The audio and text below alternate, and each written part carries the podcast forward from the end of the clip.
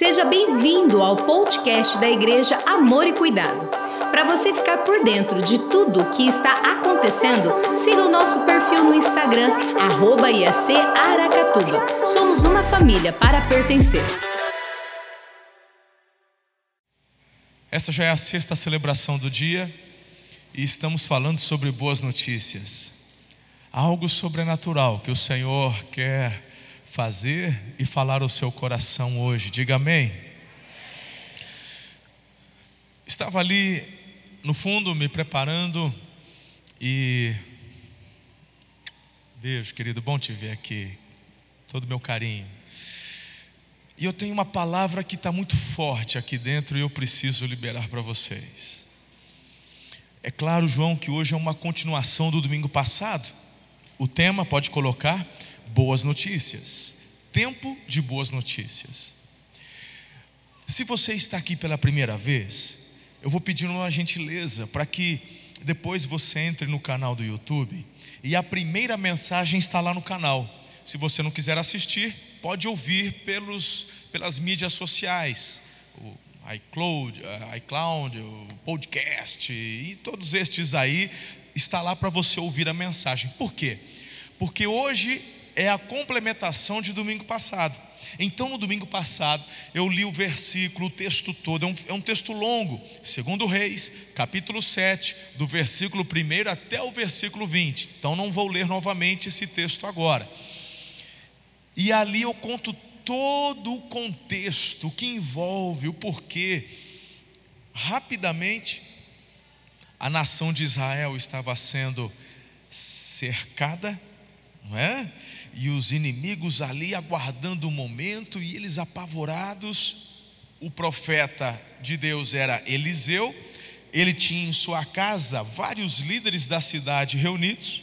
O oficial do rei foi até a casa de Eliseu para matar Eliseu, porque o rei estava com raiva, porque alguém tem que levar a culpa, né, irmão? Alguém tem que levar a culpa.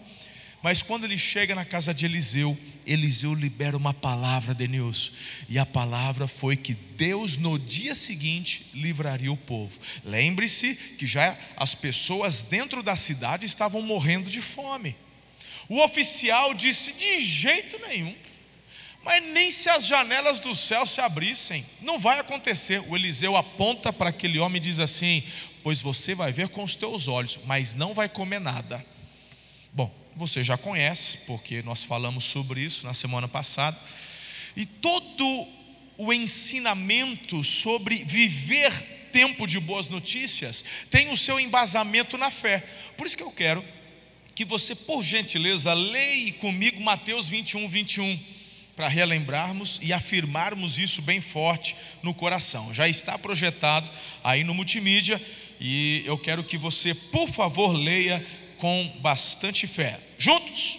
Jesus respondeu: Eu lhes asseguro que se vocês tiverem fé e não duvidarem, poderão fazer não somente o que foi feito à figueira, mas também dizer a este monte: levante-se, atire-se no mar, e assim será feito. Eu falei na semana passada cinco pontos sobre aqueles que estão vivendo o tempo de boas notícias, e embasado na experiência do povo de Israel aqui com Eliseu, nós falamos sobre declarar a vitória antes dela chegar. E antes que alguém pense que arrogância, como é que alguém comemora? Pera lá, irmão, não é arrogância, porque essa vitória, ela não está pautada na nossa força, na nossa estratégia, é porque confiamos no Senhor e foi Ele quem declarou a vitória. E depois conversamos sobre estar atento, porque sempre tem os céticos de plantão, aqueles que querem atrapalhar, fiquem atentos. Falamos sobre rejeitar todo espírito de acomodação aproveitar as oportunidades que surgirem e confiar, porque é Deus quem vai confundir os inimigos. Esta foi a, este foi o sermão da semana passada. Vamos então conversar rapidamente sobre mais cinco orientações sobre este tempo de boas notícias, mas há um direcionamento diferente que nós vamos tomar hoje à noite. Em primeiro lugar, eu quero dizer a você, para crer que o seu dia de boas notícias vai chegar. Eu estava compartilhando, queridos, nas celebrações anteriores, porque muitas vezes nós, como igreja, como coletivo, dizemos amém. Sim, o Senhor está agindo aqui acolá, vai agir na cidade, vai agir em nossa nação brasileira, mas eu quero que você, meu irmão, exerça fé no que diz respeito àquilo que pertence a você, a sua casa, a sua família. O nosso Deus é um Deus grande, ele é transcendente, mas ele também é imanente, ele é próximo, ele é perto, ele é Pai. Quais são as questões que você tem apresentado diante do Senhor? Quais são os sonhos, os projetos? Por favor, exerça a fé creia que a sua vitória vai chegar. Não tem a ver apenas com um livramento coletivo, que o Senhor vai livrar o Brasil e o mundo do Covid, mas tem a ver com projetos pessoais. Mas o que são meus projetos perto de um Deus tão grande, de tantos problemas que o mundo tem? Para de limitar o Senhor.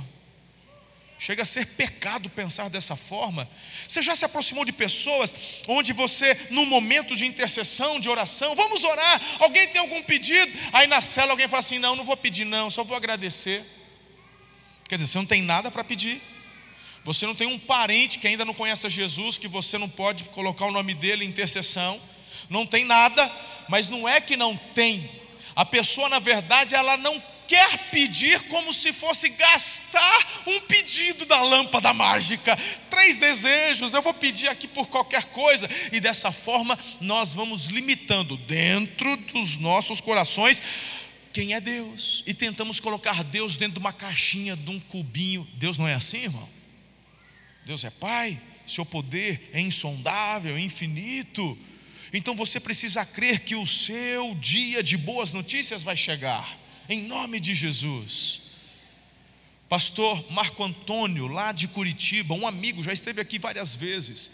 Ele até escreveu um livro onde compartilha de sua mãe. Tinha um, tinha um sonho, não é? E antes da mãe engravidar, ela simplesmente perdeu. Me ajuda aqui a lembrar, querido, foram 12 ou 13 abortos. 12, né? E ela não desistiu. E ele está aí. E não foi só ele, não. Nasceu ele, tem irmão, pensa num, e é uma benção. Então declare para você, em primeiro lugar, a minha boa notícia vai chegar. Em nome de Jesus. Segundo, entenda que aquilo que você recebe, você recebe, querido, para celebrar e repartir. Uma máxima que temos compartilhado e ensinado em nossa comunidade de amor e cuidado é aquilo que aprendemos com o pastor Carlito Paz. A vida cristã é receber, celebrar e repartir. Tem até um sinalzinho que a gente faz com a mão, né? Você pode me acompanhar aqui? Faz assim, ó. A vida cristã é receber. Receber é bom, é ou não é? É ou não é? É bom. Mas quando você recebe, o que você faz? Uhul, dia de pagamento, eu celebro. Mas, irmão, na vida cristã, além de celebrar, eu reparto. Eu recebo, eu celebro e eu reparto. É um princípio do cristianismo. Jesus é o maior doador. Ele doou a própria vida, queridos. A Bíblia diz que é melhor dar do que receber. E quando eu olho para o texto, eu fico olhando aqueles leprosos. E aqueles leprosos, então, eles estavam condenados. A própria lepra era uma condenação, não tinha cura. Eles pensaram entre si, conversando: ah, voltar para a cidade, fazer o que lá? Primeiro, que não podemos ir por conta da doença. Segundo, que também não tem comida lá. Vamos lá para o acampamento dos inimigos. E se matar? Se matar, matou, vamos morrer de qualquer jeito. Ou de fome ou da lepra. Vamos lá.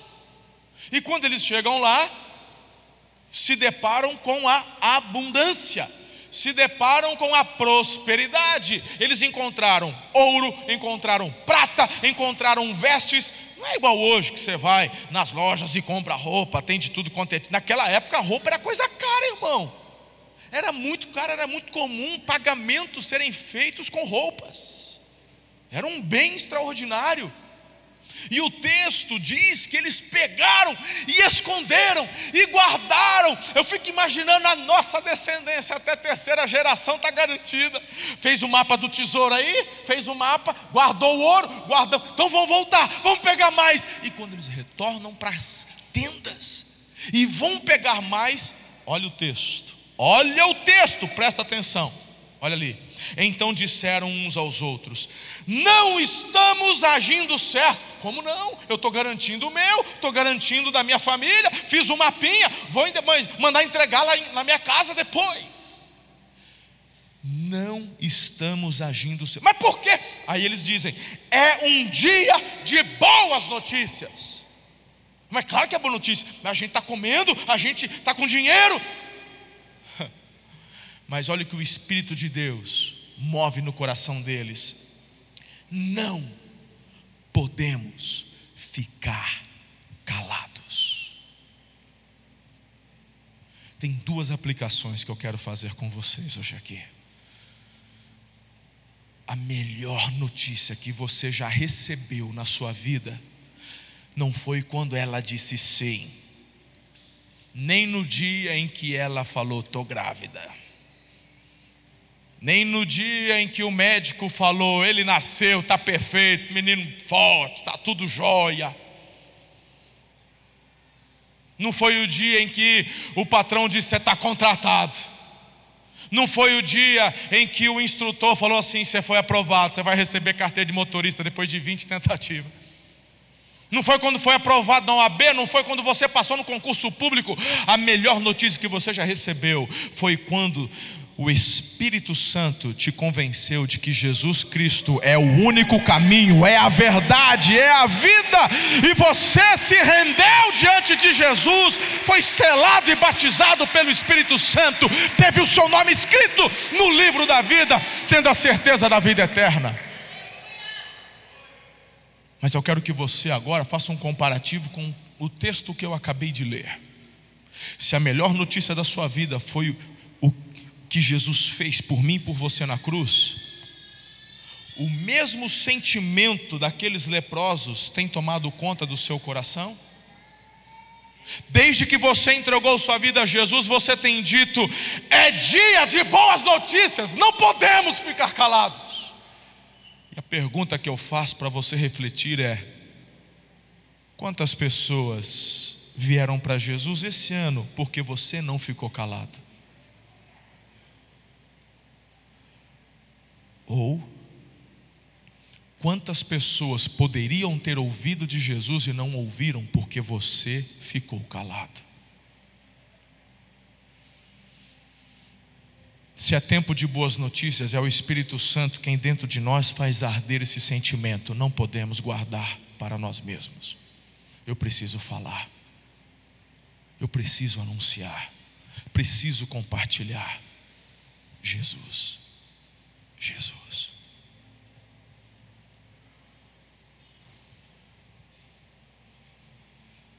Eu poderia aplicar, mas há algo muito forte que eu creio que vai acontecer hoje à noite. Eu quero que você guarde bem isso. Eles também vão repartir os recursos, porque tem a ver com pessoas. Por isso que nós temos alegria em contribuir na casa de Deus. Não é peso, não é pagamento, não é barganha. A Bíblia diz que Deus ama o que contribui com alegria. Eu já falei várias vezes. Se for para você, meu irmão, dar o seu dízimo aqui nessa casa, na dúvida, emburrado, faz isso aqui não, faça em outro lugar. Eu não vou falar para você não entregar em nenhum lugar, porque é ir além do que a Bíblia manda, não é seu mas os recursos que vêm para essa casa são recursos abençoados. Deus multiplica. Deus tem feito milagres. Porque temos agido por fé e não por vista. Quando o Senhor nos trouxe para cá, foi um passo de fé. Perdi noites de sono também, mas o Senhor surpreendeu. Nessa igreja não tem nenhum mega empresário, não tem nenhum artista, não tem nenhum jogador famosão que sustenta a igreja, não, irmão. É o meu dízimo e o seu dízimo. Eu sou assalariado, meu salário é fixo. Nenhum dos pastores recebe por comissão aqui, não, irmão. O salário é fixo. E o nosso dízimo já é descontado no pagamento. A gente já dá a primícia, irmão. É lá no ato. Quando a gente recebe pagamento, já está descontado o dízimo. Porque pastor meu que não é dizimista não serve para ser pastor aqui, não. Vai caçar sapo para outro canto. Aqui não. Porque como é que você vai ensinar o que você não faz? Nós cremos nesse princípio. Fazemos isso com alegria. Porque a vida cristã é receber, é celebrar e é repartir. Tem a ver com a expansão do reino, com o crescimento do reino. Qual que é o objetivo do céu, Jairo? Fazer com que Jesus seja conhecido em toda a terra. Aqui no Brasil existem etnias, nações, tribos que ainda não ouviram falar de Jesus. Você está achando que igreja é religião? Você está achando que igreja é só um lugar como um clube onde você frequenta? Quem instituiu a igreja foi o próprio Cristo, do qual ele é o cabeça, quem manda é ele. Quem organiza é o Espírito Santo, por isso que ele habita em nós. E o nosso objetivo é, pelos dons, pelo poder do Espírito, pela palavra de Deus, nos mobilizarmos, pastorearmos uns aos outros e avançarmos com o anúncio do Evangelho que salva e liberta. É isso, irmão. Igreja não é império, não é lugar para pastor deixar seu império. Não é. A igreja não é minha, irmão. No estatuto dessa igreja, não tem nada dizendo ali que é da minha família, que quando eu morrer fica para as minhas filhas, muito pelo contrário. Eu estou pastor nesta igreja, enquanto Deus quiser. Tudo aquilo que nós planejamos, sonhamos, tem como objetivo ver Jesus sendo anunciado. Esse é o nosso objetivo. Daquilo que nós repartimos. Deus já nos deu, nos deu condições de comprarmos uma área na rua do shopping novo seguindo, depois ali tem uma indústria chamada ZBN, bem em frente à ZBN, um pouquinho para lá tem um, uma área que é nossa, da igreja, compramos, estamos declarando profeticamente, será a nossa sede lá. Todas as vezes que eu passo em frente, eu passo lá em frente, toda semana, eu passo ali, estendo as mãos e profetizo. Um centro global de avivamento. Sabe o que eu enxergo lá? Eu não enxergo ali um lugar bacana onde as pessoas vêm só para de domingo ouvir a palavra de Deus. Ali, quando eu estendo as mãos, eu enxergo pelos meus olhos da fé um local onde vai ter escola, onde vai ter alojamentos, onde pastores da América Latina, do mundo, da África virão para passar um, dois, três meses cursando teologia com a nossa escola, sendo ministrados pelos nossos pastores, pelas equipes, ensinando sobre o poder da palavra, sobre a operação de milagres, sobre curar enfermos, libertar os cativos, e eles retornarem para suas igrejas, países, com esta semente do avivamento.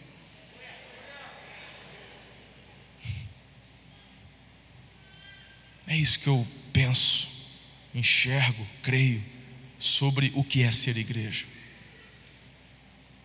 Isso para mim, meu irmão, é o que me motiva todos os dias a acordar. É por isso que eu continuo celebrando as boas notícias, eu não me deixo abalar por notícia ruim que as pessoas estão por aí dizendo. Hum. Eu, eu, eu, estamos fazendo uma grande obra, irmão, a gente não pode parar, diga amém. amém. Terceiro conselho que eu quero te dar: creia que as promessas vão se cumprir. Assim como o profeta de Deus profetizou, declarou, aconteceu no dia seguinte. Será assim na tua vida, em nome de Jesus. Aquele que prometeu, ele é fiel. Quarto lugar, cuidado para não ouvir conselhos de pessoas erradas. Aquele oficial, quando foi ali na casa do Eliseu, e o Eliseu profere o que Deus havia colocado no coração dele, o que, que aquele oficial faz? Duvida. O inferno sempre está procurando pessoas para semear a dúvida, porque se a base é a fé, lembre-se que milagre é junção da vontade de Deus com a fé do homem. Todos os milagres que Jesus realizou, quando as pessoas procuravam Jesus, aquela mulher com fluxo de sangue que toca na orla da veste, o, o cego de Jericó, meu irmão, se você prestar atenção, Jesus enaltece a fé. Jesus não fala da descendência, Jesus não fala porque ele é parente do fulano. Não, não, não, irmão, a fé. Nunca se viu fé. A tua fé te salvou. Então, a vontade divina com a fé, meu irmão, milagre. Quando o profeta profere a vontade de Deus, o diabo, usando a vida daquele oficial, tenta semear a dúvida. Mas nem se o céu se abrir, não vai acontecer. Meu irmão, mas naquela hora, o homem de Deus repreende e diz: Pois você vai ver com os teus olhos, mas não vai comer nada. Está cheio de gente emprestando a língua para o diabo para falar coisas a fim de roubar sua alegria, sua esperança. Meu irmão, tem na família, tem na igreja, tem no trabalho. A questão é você escolher quem você vai ouvir.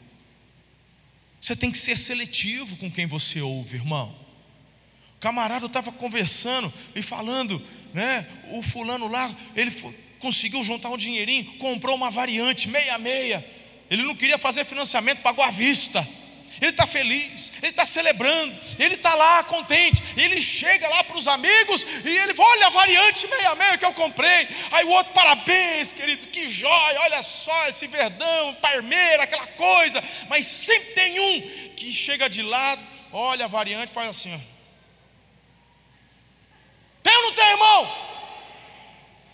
Aí o cara que já está sorrindo, que foi? O que você está olhando aí? Aí quando ele percebe que conseguiu atenção, aí ele dá aquela sentada e fala assim: ó, esse carro foi batido. Pô, uma variante meia-meia, se não foi batida, põe placa preta, irmão. É claro que foi batida, é meia-meia. Agora fala uma coisa que eu não sei. Mas sempre tem o boca de trapo, irmão. Você chega feliz na segunda-feira, recebeu uma palavra de poder para te dar ânimo. Você chega lá mascando prego e cuspindo fogo. Eu vou bater meta, eu vou vender, vai ser demais. Que Deus está comigo. Você chega lá, meu irmão, e o cara. É, é, desse jeito não, vai piorar. Está chegando a segunda onda. Você está empolgado, está começando a ver a coisa, né, irmão? Tá, né, mas está indo, graças a Deus. E o boca de trapo vai chegar a segunda onda. Mas pois se chegar a segunda onda, meu irmão, tu põe a prancha e surfa a segunda onda também, mãe. Você surfou a primeira, vai surfar a segunda. Deus é contigo. Você tem que olhar para a história, irmão. Tem gente que até hoje tem líder, tem igreja, tem pastor que que, que ao invés de trazer as boas notícias para o povo, está dizendo: agora a besta se manifesta. Aí o cara, vamos sentar e aguardar a besta. Aí o besta senta e fica aguardando a besta, e ele só se estiver na frente do espelho para ver a besta, porque senão não vai aparecer, irmão. O Senhor falou para eu ter bom ânimo. Se quando aconteceu o primeiro caso de tuberculose, todo mundo tivesse parado, não feito mais nada, você não estava aqui, mas seguiram o fluxo da vida, irmão. Quando apareceu o primeiro caso de meningite, quando aconteceu o primeiro caso de sarampo, você quer que eu passe a lista, meu irmão, de doenças que aconteceu, que surgiu e que Deus mandou depois? Vacina, remédio, antibiótico. Pois o mesmo Deus que deu cura lá para tuberculose lá atrás, é o Deus que vai providenciar cura para o Covid agora também. Ele é Pai, Ele é Deus, é soberano.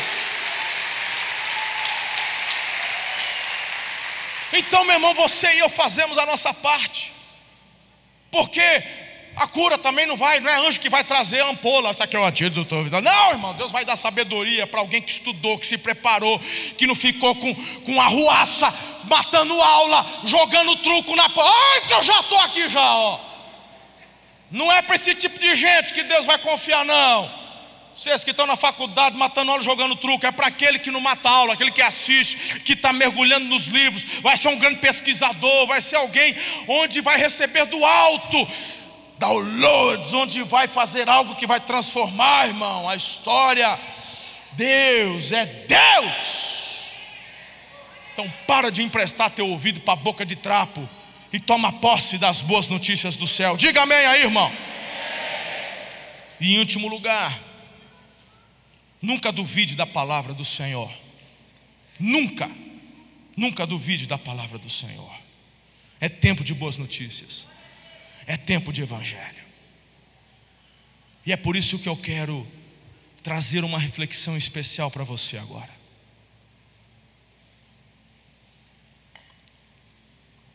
Eu vou orar por você daqui a pouco, como orei pelos demais, uma liberação especial. Mas eu estava ali atrás, o Espírito de Deus falou comigo. A gente tem por conta até mesmo da pandemia e das restrições, temos tido alguns cultos mais concisos. Meu Deus, como, como eu gostava desses ajuntamentos, quando o louvor começa a queimar e a gente aqui na frente, com lágrimas, uns ajoelhados, outros chorando, se abraçando. Como eu sinto falta disso, irmão. Vocês não imaginam a vontade que eu estou de a gente retornar, retornar a esta. Vamos, vamos chegar lá. Mas por conta disso a gente tem feito alguns cultos mais concisos, objetivos. Mas eu tenho certeza que esse domingo, esta celebração, há pessoas aqui que o Espírito Santo trouxe para ter um encontro sobrenatural com Jesus. É a terceira vez que eu estou pregando hoje. Nas duas primeiras vezes eu mal consegui terminar, eu já terminei e ainda está me sobrando tempo, porque o Espírito Santo falou para mim. Hoje é dia de conversão. Essa é a boa notícia. Você que está em casa me assistindo, de repente você que está ali no saguão, de repente você que está no café. É Jesus. É Jesus. Essa é a maior notícia de todos os tempos. Você está aqui por causa de Jesus. Você não veio aqui por causa do pastor. Você não veio aqui por causa do grupo de louvor. Talvez você diga: Não, pastor, eu fui porque o fulano me convidou. Você acha que veio por causa do convite dele, mas você está aqui porque o Espírito Santo de Deus trouxe você aqui. Quando Jesus ressuscitou. Haviam dois homens, discípulos, que estavam, seguiam Jesus, eram discípulos, acompanharam a crucificação, mas eles não aguardaram, porque Jesus mandou aguardar.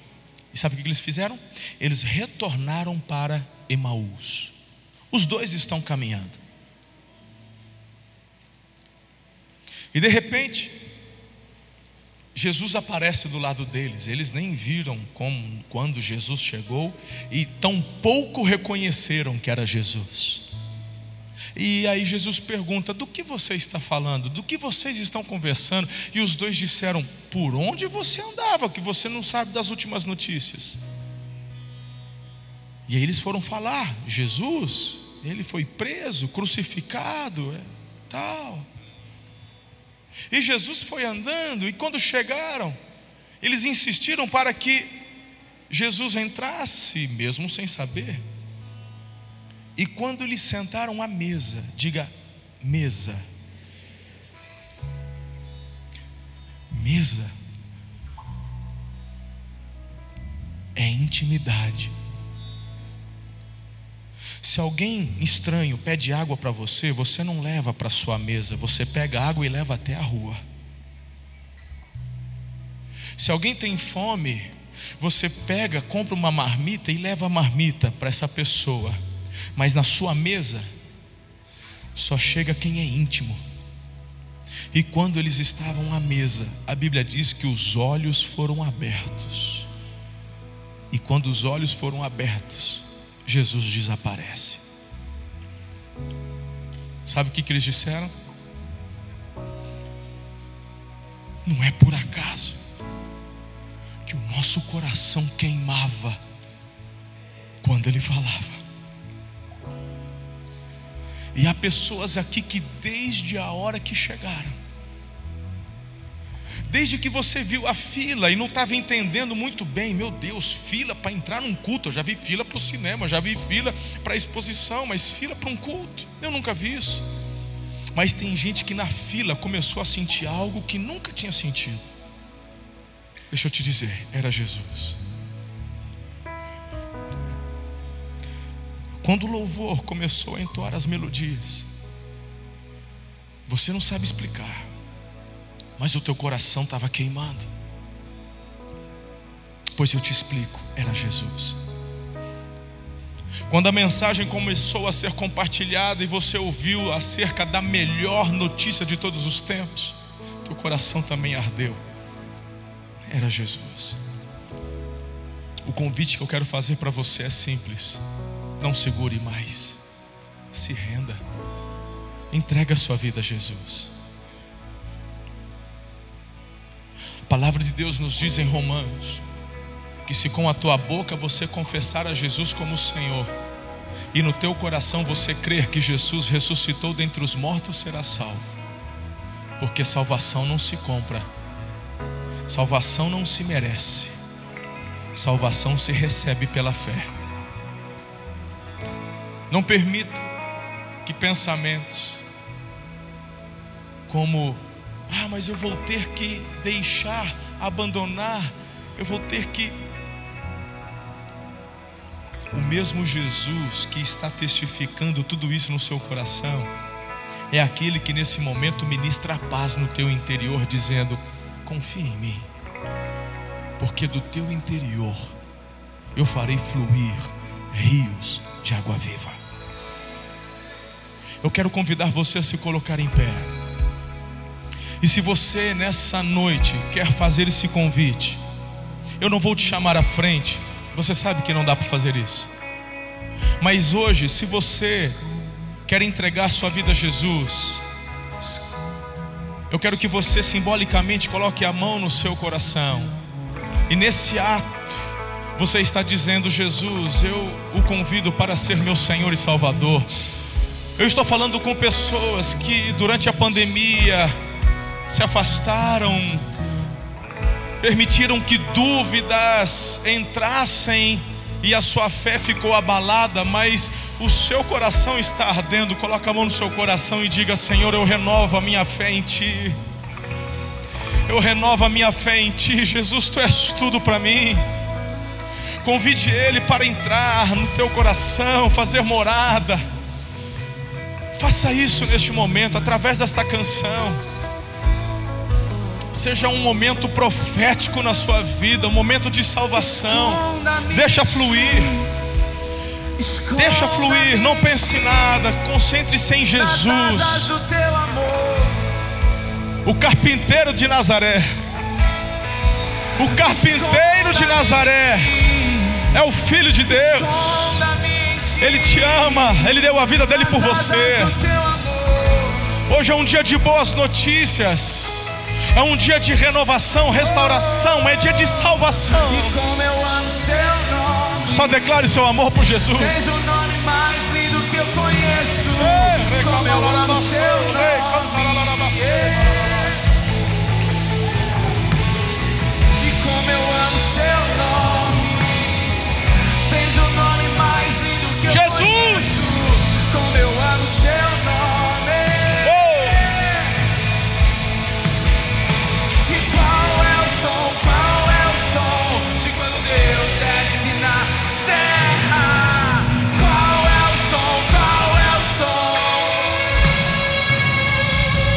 Jesus quem bate a porta do seu coração.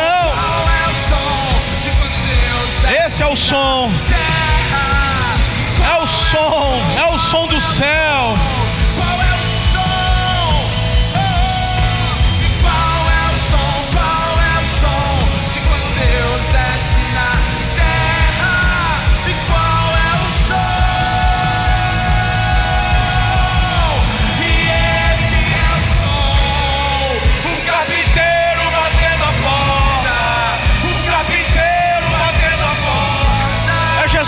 Bate a porta do seu coração. Abra o seu coração para Jesus, querido, querida.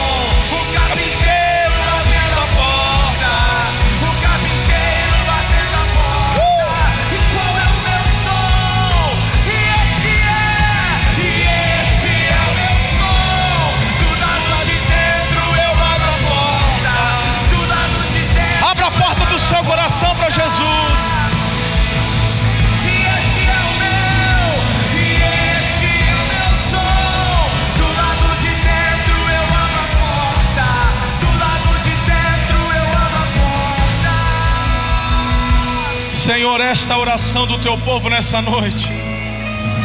Eu sei que há inúmeras pessoas aqui que nos assistem que neste momento estão abrindo seus corações para Jesus. E eu oro, Jesus, para que o Senhor faça morada, para que o Senhor escreva o nome deles no livro da vida, porque eles estão depositando a fé deles em Ti como único e suficiente Salvador. Espírito Santo, é o início de uma jornada. Batiza-os com poder, derrama sobre eles os dons, que essa, ale- essa alegria, essa vontade de rir, de chorar, de correr, de se ajoelhar, Senhor, que esse sentimento cresça. A tua igreja avança. E nós queremos dizer que não somos apenas aqueles que recebem boas notícias, mas como portadores das boas notícias, nós iremos propagar estas boas notícias. Estenda suas mãos como quem do Senhor recebe algo agora, por favor. Deus, como nos cultos anteriores, por conta da pandemia, nós não podemos fazer aquele ato profético do óleo ainda, mas eu creio numa ação sobrenatural, onde eu peço, clamo para que o Senhor dê ordem aos teus anjos em nosso favor. E que estes anjos comecem a visitar o teu povo aqui e comece a tocar nestas mãos. Que estas mãos sejam tocadas pelos anjos do Senhor, anjos ministradores, sejam distribuídos, meu Deus, presentes dos céus.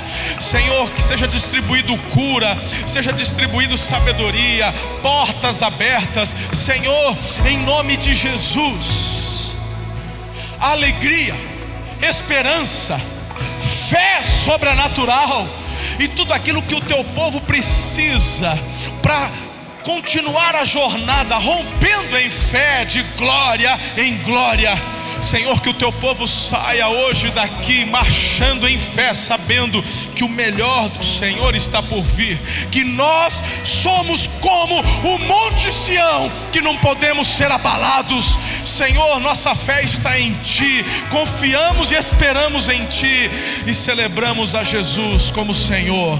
Que o amor de Deus o Pai, a graça maravilhosa de Jesus o Filho, as doces e ricas consolações do Santo Espírito vos sejam multiplicados hoje e para sempre. Amém. Beijo no seu coração. Deus abençoe a sua vida em nome de Jesus de Nazaré. Você pode ouvir mais podcasts como este nesta plataforma. Até o próximo.